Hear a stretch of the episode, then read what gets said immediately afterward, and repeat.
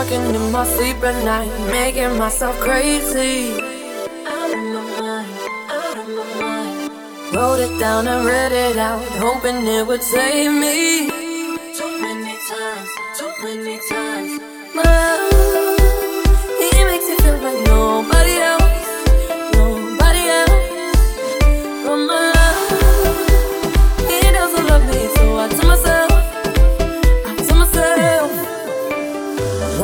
Don't pick up the phone. You know he's only calling cause he's drunk and alone. Too. Don't let him in. You have to him out again. I keep pushing but he keeps pulling me backwards. Nowhere to turn, nowhere, Now I'm standing back from it. I finally see the pattern.